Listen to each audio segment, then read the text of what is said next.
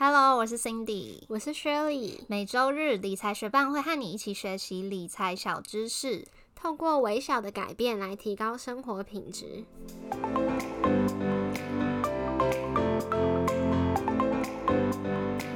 在节目开始之前，我们想要先感谢支持理财学伴的听众，在这边想要来念一则在 Apple Podcast 上面听众的留言，他的名字是凯利豆。凯利豆说：“谢谢你们让我从零投资观念成长，不仅浅显易懂，而且发音很标准，在通勤的时候也能很清楚了解你们说的东西。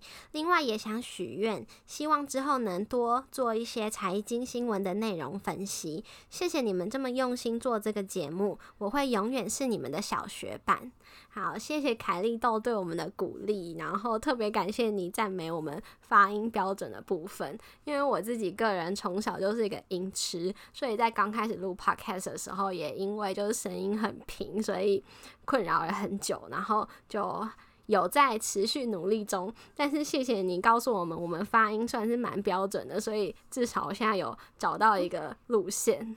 如果我没有找到有趣的财经新闻，也会再跟大家做分享。真的非常感谢各位来当我们的学伴，还去 Apple Podcast 为我们留下五颗星跟留言，让我们一起继续学习下去吧。节目准备开始喽！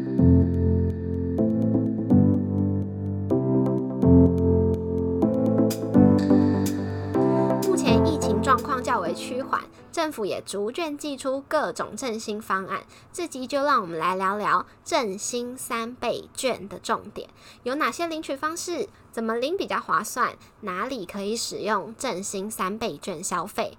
然后借着这个话题，我们会延伸讨论心理账户这个消费的心理现象。认识心理账户可以帮助我们了解自己为什么会这样花钱，那样省钱。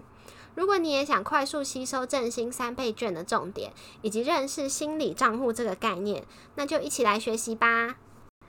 振兴三倍券之所以会称为三倍券，就是因为它主要的概念是民众拿出一千元可以消费三千元。很多人都在猜想，想出这个政策的人是不是东户森友会的玩家呢？因应目前多元支付的趋势，三倍券除了以纸本方式发放以外，民众也可以选择绑定信用卡、行动支付，或是像悠游卡这样的电子票证来消费。当然，兑换振兴券的方式有很多，但是每个人只能选择一种，所以我们稍微先说明一下各种兑换方式的运作流程，然后再来讨论一下我们会选择怎么兑换。这个振兴券是所有国民不限年龄都可以领取的，包含今年十二月三十一号前出生的婴儿，只要来得及在十二月三十一号前领到健保卡，就都可以领取哦。另外，具有居留权的外籍配偶也可以领取这个振兴券。如果是中低收入户、弱势族群，政府会汇款一千块到你的个人户头，到时候就可以拿这个一千块去购买振兴券。那先来看看使用数位支付工具的话，要怎么使用这个振兴券吧。可以绑定的数位支付工具有信用卡、行动支付，像是 Line Pay、接口支付、拍钱包支付、台湾 Pay，还有电子票证，像是悠游卡、一卡通、iCash，还有有钱卡。那么领取的方式有三个步骤，第一个登记，从七月一号开始，你就可以上网登录。第二个消费，从七月十五号开始，你就可以开始累计你的消费金额。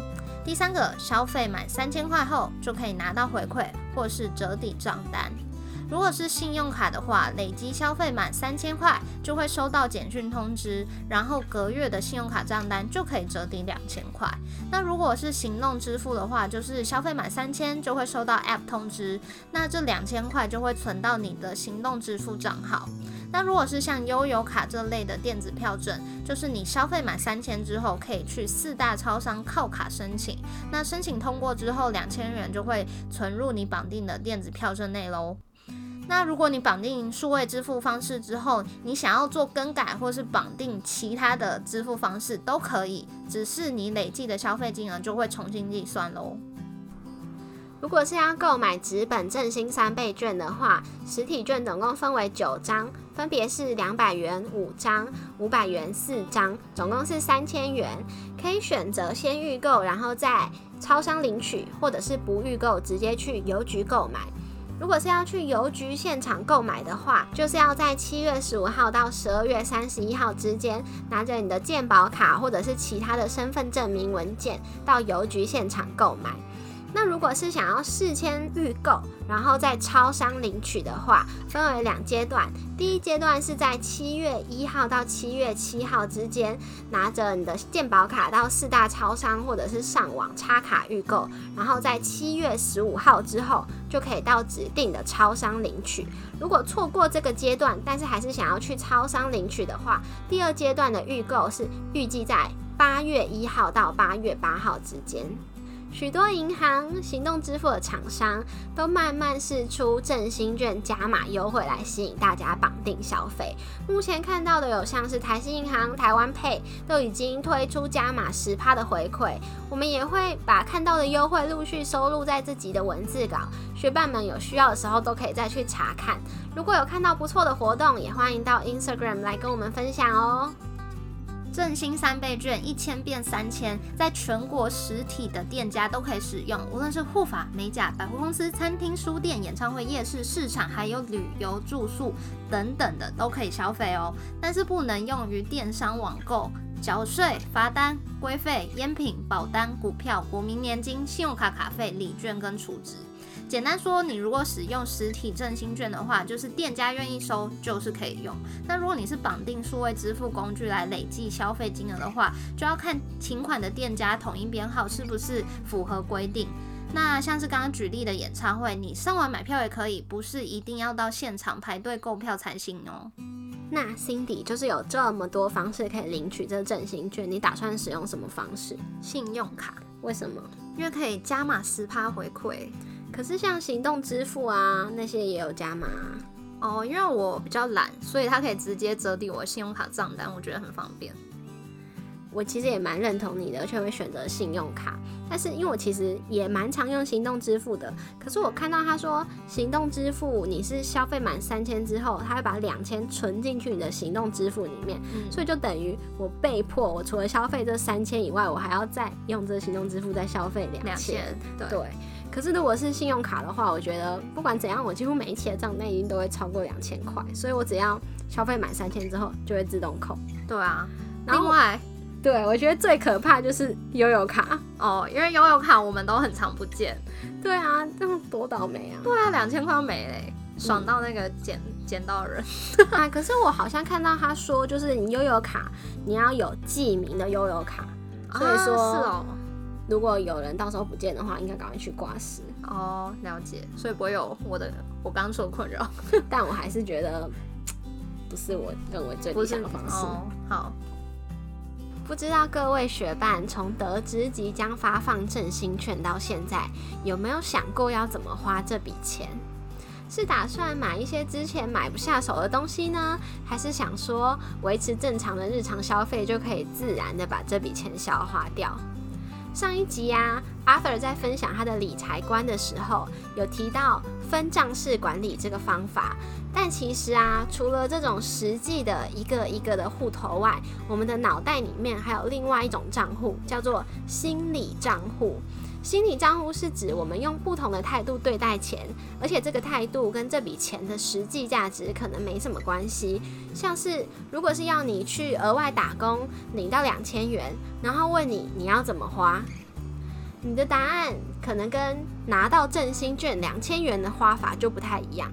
因为打工换来的钱，我们会把它放在辛苦钱的账户，辛苦钱比较不会乱花。可是振兴券的钱就像是捡到的，也会比较容易花掉。如果你觉得这个例子不够有感觉的话，在《金钱心理学》这本书里面还有举一个例子。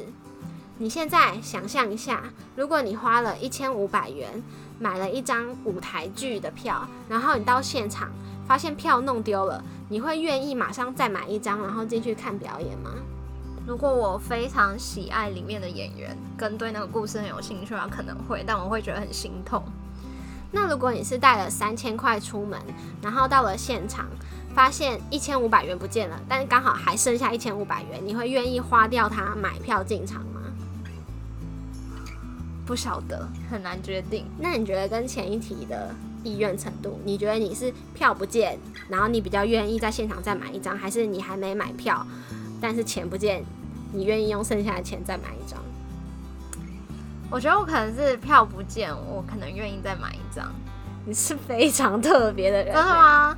因为我就会想说，我已经掉一千五百块嘞，啊，其实都一样吼，都还是掉。如果是我的话，我的答案是跟你相反的。那我不晓得各位学伴就是在听的时候，你的答案是怎么？样？但是很多人对这两个情况都会有不同的回应。就明明一样都是花三千块，然后可以入场去看表演，可是感受会差很多。然后，如果是像我这样的想法的话，就是会觉得说，事先买好票的时候，看表演的预算就已经用掉了。如果要再买一张票的话，对我来说就会是超支，这是一件很痛苦的事情。但如果是到了才买票的话，那这样看表演的预算是还没有用掉的，还有这个我准备要买票的一千五百块还好好的待在那边。那不见得那一千五百块那是总账户的部分，就是跟看这场表演没有关系。那心理账户这个概念是由心理学家理查·塞勒率先提出的。基本的原理就是我们个人的财务行为会像组织和公司的财务行为一样，会有不同的部门，然后有自己的预算。如果预算用掉了，我们会等到下一个财务周期才会有新的预算进来。然后网络上有很流行一句话，就是钱没有不见，它只是变成你喜欢的样子。心理账户就是当我们已经在心里面把钱变成各种不同的样子，我们对待它的态度就会不一样。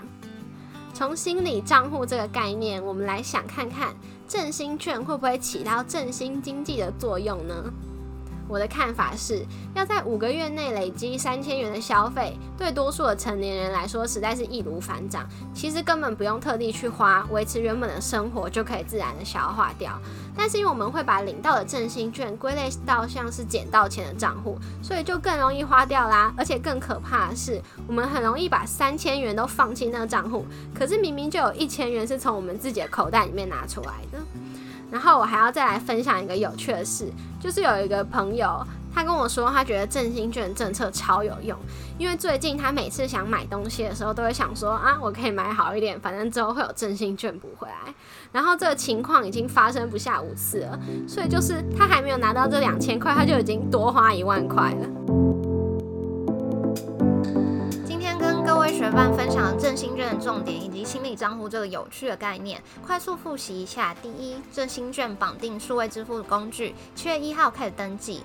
七月十五开始累计消费，消费满三千后就可以领取两千的回馈或是账单折抵。第二，纸本振兴券，七月一号到七月七号可以预购，七月十五日起就可以去指定超商领取，或是从七月十五日开始可以持身份证明文件到邮局购买。第三，许多银行电子支付厂商陆续推出加码优惠，我们会陆续更新在这集的文字稿。学伴如果看到不错的活动，也欢迎到 Instagram 跟我们分享哦。第四，心理账户会让我们用不同的态度去对待钱与消费，因为我们已经在心里把它变成不同的形状了。如果你觉得很有趣，可以去看看《金钱心理学》这本书，我们也会在文字稿放上这本书的链接，或是你 Google 一下，也可以看到很多有趣的资料哦。谢谢你在忙碌的生活中愿意播出时间来和我们一起学习。如果你愿意支持我们继续把理财学伴做下去，邀请你在 Apple Podcast 帮我们打新留言，让这个节目被更多人听见。如果你身边有想一起学习投资理财的朋友，欢迎你将理财学伴分享给他们。我们的网站上会有文字版的整理，如果想要收藏或是回顾，也欢迎你上去看看。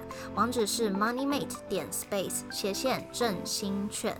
拼法是 M O N E Y M A T E 点 S P A C E 斜线振兴券，也可以从节目简介中找到网址哦。理财学伴，我们下次见，拜。哎，我这周有煮饭呢。你煮啥？我用气炸锅煮了牛肉，然后下面铺马铃薯、金针菇，然后今天有煮鲑鱼。那你的鲑鱼是在哪里买？关于 Costco 带你去买啊！哦，上次那个对啊。对啊。好啊，偷偷告诉我听到现在的学伴，就是呢，我自己有另外经营一个 po 我煮饭的 Instagram 账号，然后叫做厨房里的巫婆雪莉。如果有兴趣的话，可以去找看看，或者是 私讯理财学办，我们也会再把这账号贴给你。啊，如果有气炸锅叶配的话，也欢迎来找我们哦，我们都有在用气炸锅哦。哦，对啊，我是蛮想换一个的，哦因为我已经用很久了，然后哦就虽然号称不粘，但是用久了还是有点粘。所以你用多久？？从我去年生日到现在，一年了，一年多了这。样就粘了。哦，你很频繁用。对啊，而且它一开始是不粘的，然后开始粘之后会越来越难清。啊然后因为我有上网查，我买的那间它是可以换，就是它可以单纯加购配件，就想说，与其清的辛苦要死，哦要要不然的话，我那我就直接换配件就好了。所以比较轻松。